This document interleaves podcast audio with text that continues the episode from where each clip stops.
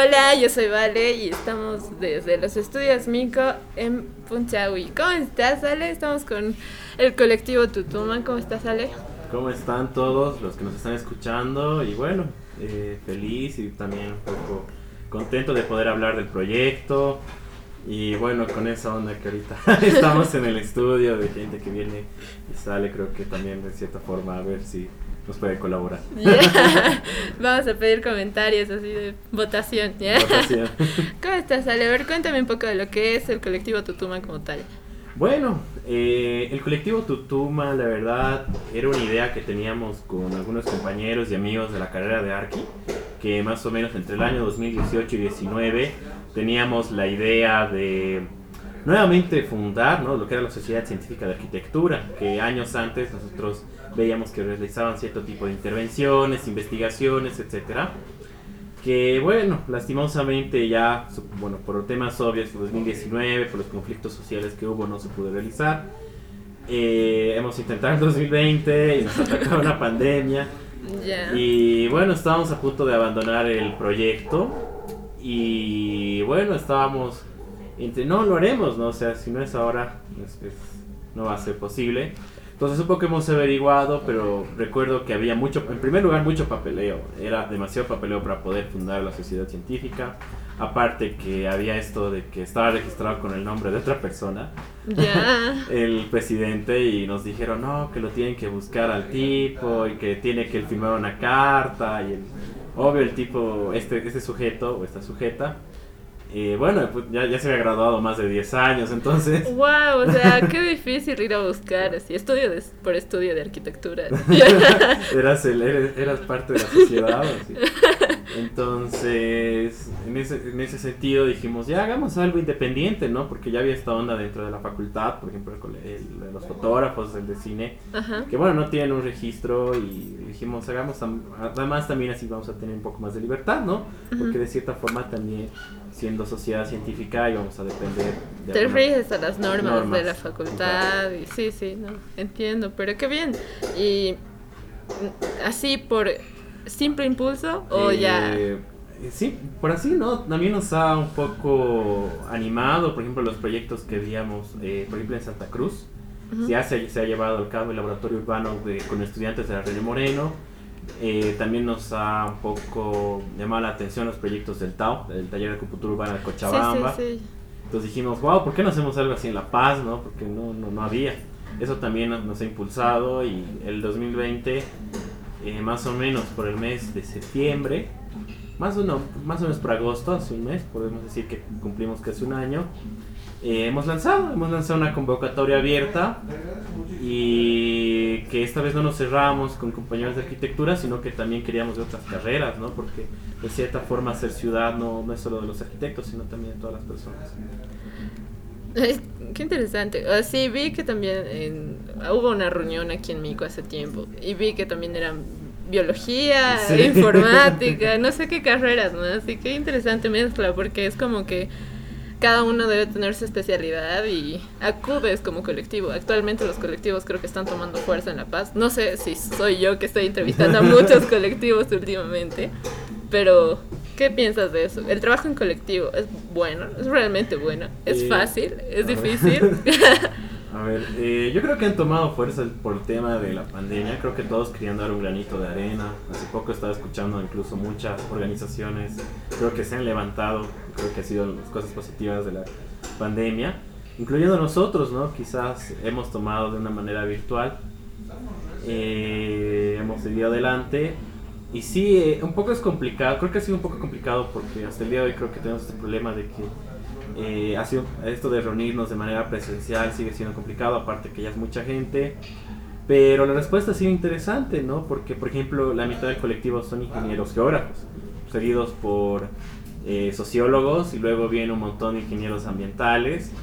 Y es súper chistoso y luego están ahí los de arte y creo que sí, son un poquito más de la mitad. Y sí es un trabajo quizás complicado por el tema de virtualidad, porque eh, hacer las reuniones las actividades eh, se han hecho complicadas, porque en esa fase a veces también todo se llevaba encima de mí y de otra compañera más. y de otros amigos, entonces a veces el trabajo que tenía que ser de 30 se volvió de 4. O también a veces con el tema de, pan, de virtualidad un poco como que aburrió, entonces había gente que un poco se estaba saliendo. Pero con esto que hemos vuelto quizás poco a poco a hacer proyectos ya de manera presencial, ahora incluso estábamos pensando hacer uno, eh, ya se ha vuelto un poco el trabajo ameno, ¿no? Incluso como decías, creo que el reunirnos aquí hace poco ha sido muy chistoso porque creo que no nos conocíamos, éramos. Sí, lo, lo estábamos hablando antes, es como que las personas, varias personas nos hemos conocido así a través del celular y ya, ahí murió. La virtualidad como que nos ha dado el anonimato profundo con todos. No sabíamos cómo son nuestros rostros y si ponías la foto no era como tal, creo. No sé qué piensas de eso. Sí, eso creo que ha sido lo extraño, porque también era, yo decía que era mi karma ya por mis docentes, porque decía, chicos, ya pues, alguien hable, ya. Aquí, las personas acompañadas de ya deben, deben saber así de, ya pues, ¿qué piensa? ¿Qué opina? Entonces me sentía como el, el, el, docente cuando dice, no, ya pues, Y creo que es otra cosa, ¿no? Cuando creo que todos están reunidos en una mesa, ya es más fácil intercambiar, incluso molestarles, ¿no? Para que participen. Es que la misma gestuación es como que, ponte ahorita que te veo frente a frente, si estuvieras callado y miras hacia arriba, es como que ya sé que estás emputado. Así, estás así de, ah, no, demonios. así que creo que es eso también, ¿no? Porque te da esa ventaja que puedes hasta sentir la vibra, por así decirlo. Sí, exacto, yo creo que eso también. Ahora, también ha habido muchos eh, desafíos, por ejemplo, en el Foro Internacional de Intervenciones Urbanas que hemos participado eh, han abierto talleres justamente de cómo interactuar, o sea, con la participación de la gente de manera virtual, ¿no? Entonces, como que un poquito también eh, hemos intentado aplicar eso, por ejemplo, eh, con, con, estos famosos, como el Miro. Ah, ya, con el Miro, con el hay estos encuestas, juegos virtuales que más o menos... Kahoot, ¿sí? Kahoot, para que la gente interactúe y como que un poquito ha funcionado, ¿no? Pero obviamente quizás no, no ha sido lo mismo.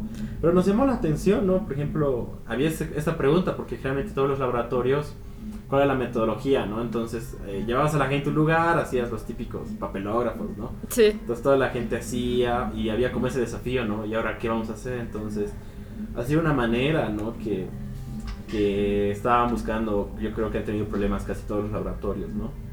Durante el 2020 e incluso a principios de este año. ¿Qué planes tienen a largo y corto plazo?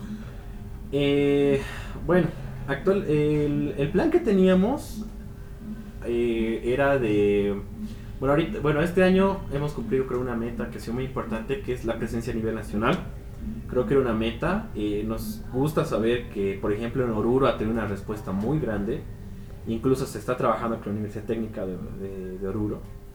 Eh, hay muchos chicos de Arqui y de ingeniería que les ha encantado el proyecto, lo están llevando, han llevado a cabo el James Walk Oruro por primera vez. Creo que esa ha sido una de las cosas más geniales.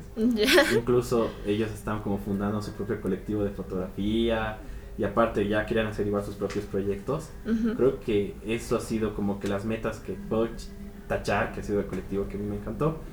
Eh, igual del tema de Potosí, en Potosí la carrera de arquitectura es súper nueva, tiene Sí, una de mis cuñadas está estudiando en Potosí arquitectura y es como que incluso encontrar material en Potosí es difícil. Así me dice, ¿cuánto te cuesta aquí una varilla? Y yo le digo, unos dos pesos, tres, depende de la varilla. Y ella me dice, a mí me cuestan cinco, las más baratas. Y yo, no.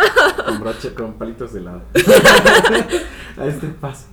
Sí, eso, es, eso es lo que me, me llamó la atención. Los de, los de Potosí, perdón, están súper animados.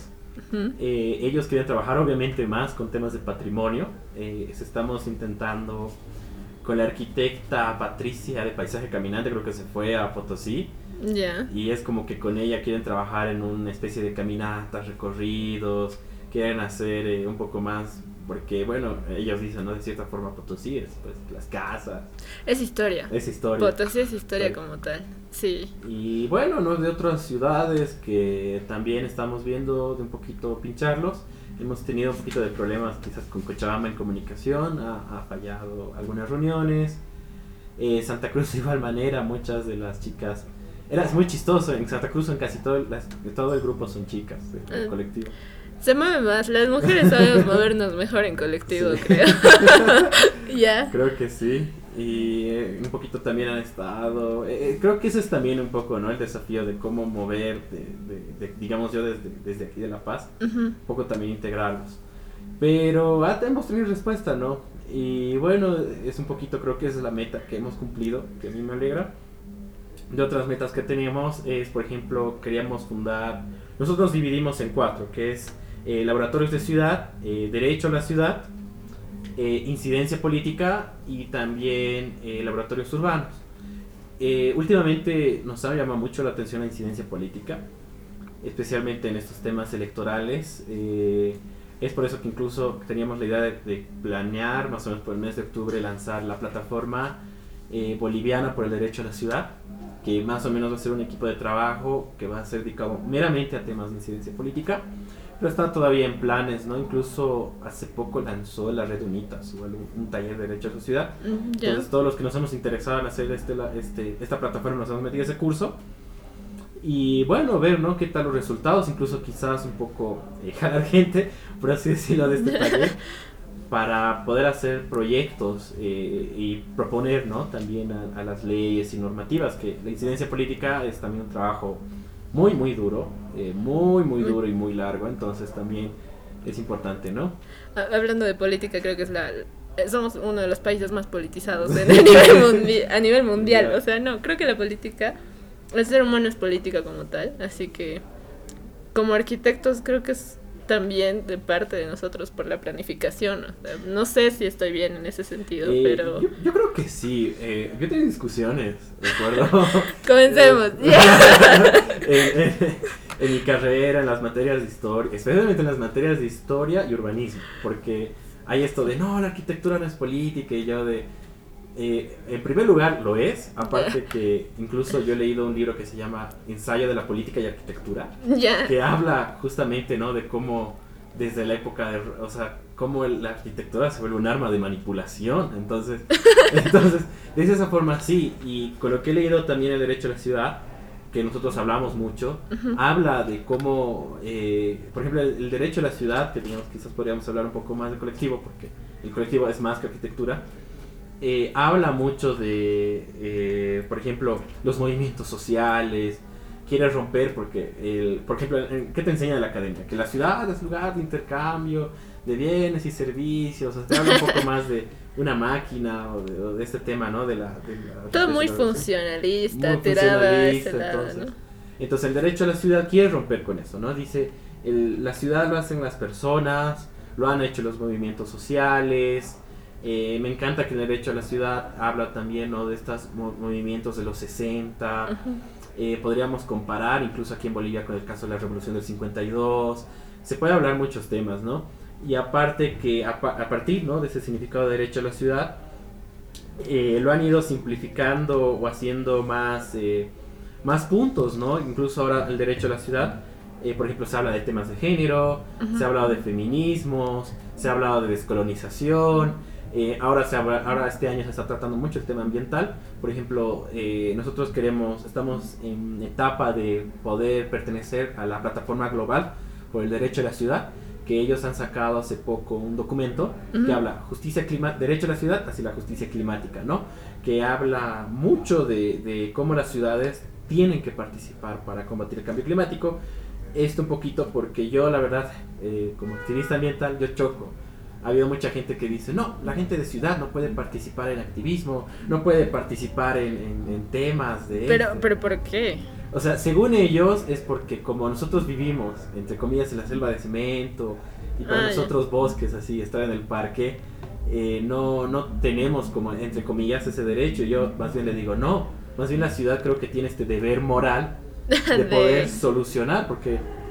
Con- eh, Con eso de deber moral me hace recuerdo a la frase de, de Corbusier que Ah, decía, ¿no? ve? no. Devolverle, de- devolverle a la tierra Tierra lo que le has hace. quitado. Sí, a- algo así, ¿no? De, creo que de, de esa forma de, quitarle, pero de devolverle, perdón, no de quitarle, pero es que, eh, bueno, en primer lugar tenemos que tener en cuenta que el 80, por lo menos en Bolivia, el 80% ya vive en las ciudades.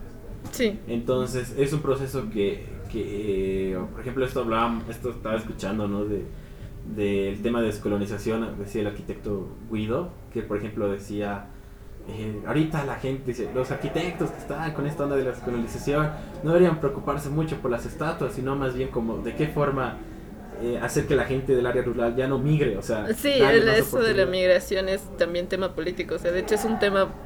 Es netamente político. Sí, y eso habla también de derecho de la ciudad, ¿no? Habla de que debe existir un equilibrio entre el área rural y el área urbana. Entonces, eh, de esa forma también un poco hemos querido eh, comenzar y también tratar con esta plataforma, ¿no? Eh, también poner, nosotros por ejemplo ahorita en la semana de Arqui hemos insistido, dijimos, tienen que, tiene, tenemos que debatir el tema de las estatuas, tenemos que debatir el tema de feminismo, tenemos que debatir sobre cuestión de género, no solamente en temas de género mujer, sino de otros géneros y... Ya.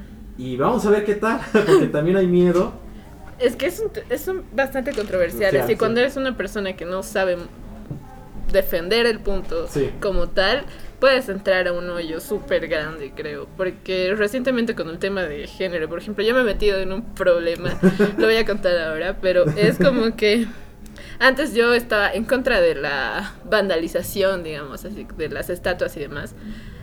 Pero con el tiempo y leyendo un poco más, es como que es la única forma de protesta a, nivel Latinoamérica. Porque ir a, un palacio de gobierno es un cacho complicado. es demasiado complicado hasta para los mismos parlamentarios. Así que es como que, ¿qué podemos hacer? ¿Y cómo demuestras que en serio te molesta y tienes rabia? Ni modo, vas y sales a las calles. Recientemente María Galindo, o sea, lo escuché, ni siquiera lo escuché directamente de ella, lo escuché de un político español, dijo, hasta con esto de la virtualidad nos han querido quitar el derecho a las calles. Sí, exacto. Y eso también habla. Nosotros, por ejemplo, justamente estábamos en una controversia dentro del colectivo porque éramos de tenemos que hablar de este tema, o sea, y había gente que como que estaba igual en desacuerdo, acuerdo, pero, o sea, nosotros como estamos ligados a este tema de las de la plataforma global, la plataforma global apoya, ¿ya? pero obviamente tiene sus, sus eh, define, ¿no? Por qué hay que hacerlo, porque a fin de cuentas eh, hemos entrado en un debate, por ejemplo, justamente con los de Potosí, porque los de Potosí me dijeron, ah, mira lo que han hecho y no sé qué. Y yo les dije, uh, es la paz, ya. es cosa de todos los días, ya, ya no le damos importancia, creo que por eso Aquí creo que la gente más bien se reía como estaban volviendo locos de lo que pintaban, ¿no? Eh, es que sí, es bastante complicado porque también el pensamiento conservador te da a pensar que los monumentos eh, españoles o los demás monumentos deberían ser intocables, cuando en realidad es una gran manera de protesta según mi pensamiento. Sí, yo, yo, lo que le, yo, yo la verdad no quería entrar más en, discusión porque realmente se iba a armar algo grande. grande y más bien le, más bien yo le puse la mesa y dijo, más bien esto tenemos que sacarlo más bien en vivo. Esperen, ya grabaremos. para discutirlo. Y lo, que yo le dije, por ejemplo, a los chicos de Potosí es de, mira, eh, en primer lugar, yo digo que esto es lo que han sacado, que les han vuelto o sea, yo les dije, mira, está mal lo que han hecho de que. Eh, yo hablo, ¿no? De, que les han declarado como personas no gratas. Porque en primer lugar. Eh, es cuestión desde la constitución que te permite expresarte. Nosotros como dentro del colectivo hemos participado incluso en capacitaciones de derechos humanos y ahí te dicen ¿no? de que, estás en tu derecho. Nosotros igual alguna vez hemos ayudado a gente cuando ha protestado y lo estaban por arrestar. Pues de hecho, la facultad de Estado metida. Estaba metida en esto. Y yo les dije, eso en primer lugar está mal, porque cualquier persona puede... puede Tiene derecho a alzar la voz. Exacto. Además, ahora yo le dije, ¿sabes? Ahora, de lo de patrimonio, yo la verdad lo veo un poco hipócrita, porque yo le dije, mira, yo con, con, muchos arquitectos que están ahí me han hablado, por ejemplo, de Cerro Rico. El Cerro Rico de Potosí eh, está ahorita en un dilema de que lo quieren cerrar y lo quieren volver un patrimonio natural. Pero cuando lo vuelvan patrimonio natural, eso significa que ya no van a poder explotar. Pero... E, exacto, entonces ahí es como que hay intereses. Y aparte también hay viviendas ahí en Potosí, que yo, he ido a Potosí. Uh, hay un montón de casas que no están en el centro, que se están también cayendo. Entonces es como que un poquito de de eh, ser hipócrita en el sentido de las autoridades. Hablo de las autoridades, ¿no? Porque apuesto que hubiera sido otro graffiti, no sé si hubiera habido esa misma controversia, pero yo creo que también, ahora también no hay que ver también esos temas de género, justamente igual. Eh, también respecto al urbanismo hay que tener en cuenta de cómo hacer las ciudades más seguras desde perspectiva de género, hablando en datos estadísticos, incluso el Observatorio de la Paz ha sacado un dato de que las mujeres se movilizan más en la ciudad de La Paz, son las que toman mayor transporte público, son las que mayor hacen. Entonces, hay también ver ese tema. Y a Potosí también, justo, ha sido muy interesante, ¿no? Después de, de lo que ocurrió ese tema, ocurrió un feminicidio en Potosí. Sí, sí, recién. Y nadie dijo nada. Es que es bien complicado, porque recientemente igual pasó todo esto de los descuartos Sí, descortizamientos, ¿cómo se dice? Pero el punto es que pasó eso y pasó en un hombre y pasó en una mujer y no sé si el impacto ha sido el mismo. Considero que no. Porque es como que es un poco más normal que la mujer haya fallecido. En ese tema, bueno, yo no me meto tanto, bueno, porque yo creo que, eh, como alguna vez le dije, yo por más de que lea libros así, creo que no soy el indicado para hablar. Eh, más bien, tenemos dos o tres compañeras junto con la arquitecta, bueno, ahora es arquitecta, ¿no? La arquitecta Jime, que por ejemplo se han capacitado, eso me alegra mucho en nombre del colectivo, en, Lola, creo que se llama Lola, el taller de arquitectura feminista. Y a mí me encantó porque ellas luego, después de esta capacitación, hemos hecho una charla de arquitectura feminista, donde incluso Debbie ha sido la moderadora y ellas han hablado y ha sido un tema muy interesante, ¿no? Y ha sido bien chistoso porque los que nos han hecho más eh, propaganda han sido los del Instituto Boliviano de Urbanismo, se han interesado, han empezado a llamar. Luego, incluso... Es que el feminismo está de moda. Está de moda, yo creo, pero creo que hay que aprovechar, ¿no? Ese tema. Es un poco complicado porque hay algunas mujeres que o sea, se hacen llamar feministas porque está de moda. Porque está. Así que es, igual, va mucho más allá. Entonces, eso, ese espacio creo que me ha alegrado que se ha creado dentro del colectivo, ¿no? Y yo le digo, yo les he dicho a las chicas, o sea, tomen la página, me dicen nomás y les doy permiso, y hablen, porque sé que también hablar de estos temas es un poco complicado hablar en la facultad. Porque recuerdo que cuando estaban haciendo este, esta charla con Jime, ella dijo, ay, no sé si lo queremos llamar, porque no sé si, porque tenían también este miedo ellas de que, de que la, quizás existe este tipo de bullying, ¿no? De parte de sus compañeros, porque sigue siendo un tema algo complicado, pero al final resultó bien y ahora se estará animando a hacer incluso una charla con un arquitecto que ha hecho él una tesis acerca del urbanismo queer. Ya. en Argentina. Entonces, eso me alegra porque antes, el año pasado, querían realizarlo, pero tenían como ese miedo de que iba a pasar. Lo que creo que esos son esos espacios que sí me ha alegrado y que creo que un futuro sería bueno desarrollarlo. Y bueno, siguiendo con las metas. creo que nos hemos perdón, perdón. Pero... Eh, bueno, estamos trabajando con tema ambiental. Eh, estamos ahorita con el tema de un congreso de activistas que se va a desarrollar en octubre eh, justamente también en octubre, que nosotros cumplimos aniversarios, está el tema... Nosotros igual. Hay que hacer algo. Eh, se, está, se, lleva, se lleva el octubre urbano, o sea, todo el mes de octubre se habla de ciudades, urbanización a nivel global. Y el tema de este año justamente se va a tratar de temas de resiliencia y sostenibilidad. Ya. Entonces estamos como en planes de, de realizar algo por ese, por ese eh, sentido y bueno, no ver qué, se puede hacer con esto del Congreso, con esto también de, de la... Mm, eh, estamos también viendo, se va en, apoyar también ¿no? aquí a, los chicos de Fray, ya que están aquí acompañándome, en la huelga de septiembre. Eh, también tenemos, eh, queremos también tratar unos temas, estamos con llevar un fanzine en el mes porque también estamos con esos temas de participar en el Congreso Boliviano de Urbanismo. Que está en una discusión de que si es el primer congreso, ¿no? Con el Colegio de Arquitectos de Bolivia. ¿Por qué? porque según eh, que es un tema que ni yo entiendo, pero bueno. no, solo, no sabemos si es el primero. Ya. Es por el nombre. Y ahí queremos eh, un poco llevar a cabo un fanzine con artículos hechos por, por estudiantes y jóvenes porque también queremos, también un poco que hemos hablado con el tema de colectivos, darle espacio a los jóvenes, ¿no? De que ellos también critiquen, hablen de ciudad, etcétera. Que Si te das cuenta, o sea, recientemente lo de los colectivos, hablando de colectivos como tal, estar bajo el nombre de un mismo colectivo te da un poco más de seguridad. O eso es lo que recientemente igual me pasó, digamos, así ya puedo hablar a la gente y decirle, sí, soy de Mico, y hola, ya podemos hacer algo, en vez de decirle, hola, soy Vale, hagamos algo, es como que ya tengo el nombre de respaldo, ¿no? Sí, creo que eso también ha ayudado mucho al colectivo porque recuerdo que, que había chicos que han participado, por ejemplo, hablando de temas de incidencia, en reuniones con los parlamentos, cuando se trata el tema de la ley de la defensoría de la madre tierra, y ellos me han dicho, ¿podemos ir a nombre de Tutumayo? Digo, claro, entonces, eso creo que esas puertitas les han abierto mucho.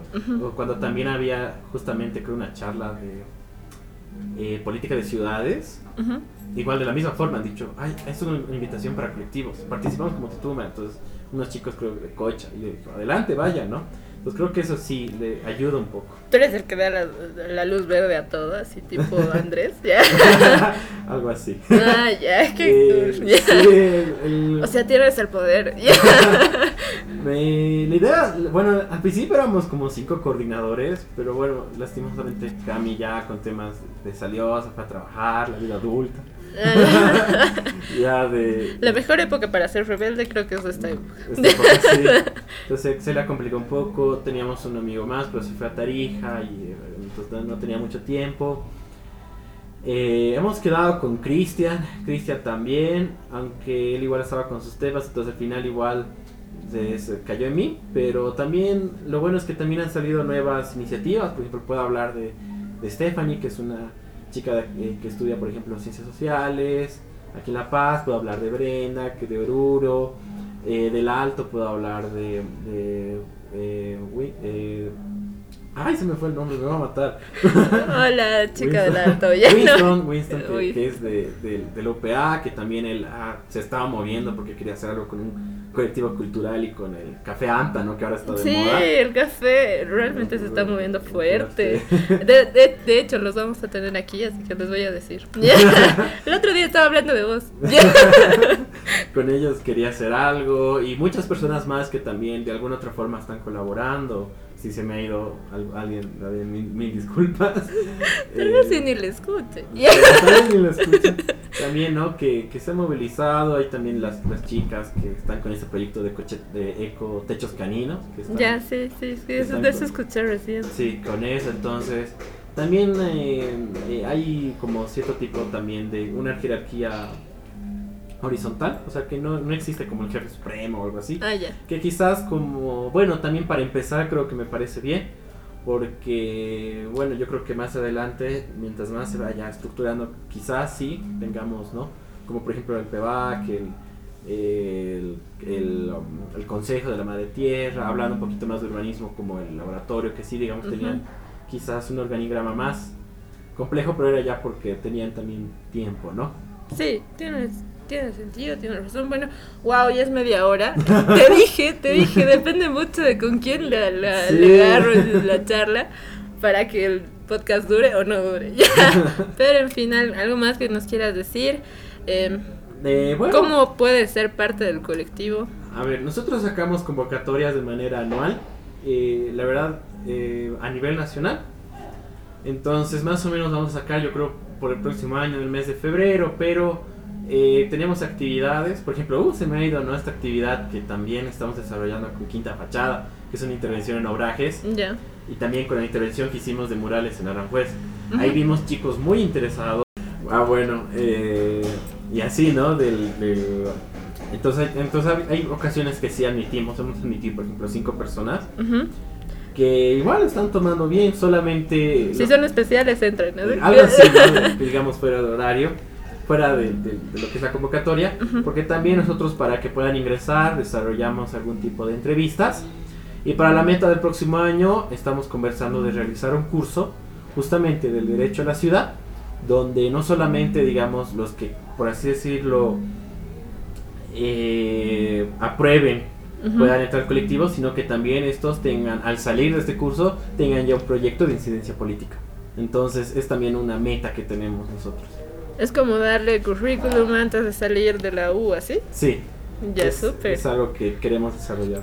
Creo que quiero ser parte de tu de hecho, creo que le estoy diciendo eso a todos los colectivos porque todos tienen algo muy interesante. Recientemente estaba hablando de fotomoda y me pongo a ver de fotomoda y dije, ah, no, me voy acá. Ahora aquí, bueno. Ahora con los de Falla. Ya, en la próxima entrevista. Me hacen antojar. Ya, bueno. Muchas gracias, Ale. ¿Algo más? ¿Alguien que quiera decir algo? Eh, bueno, por el momento, muchas gracias. Eh, y bueno, no, yo creo que también agradecer en primer lugar todo el equipo del colectivo. Creo que eh, si no hubieran apoyado nada, creo que eh, no hubiera sido, no hubiera estado creciendo tan rápido como lo está haciendo ahora. Y bueno, también agradecer a Mico por este espacio, creo que es súper genial conversar y un poco también hacer conocer el proyecto a mucha gente. Gracias a ti por aceptar la invitación. Esto también está eh, en coordinación al Fotofest y Cucalero de Altura. Así que muchas gracias por todo. Esito sería. Ya. Chao, vale. Chao. chao.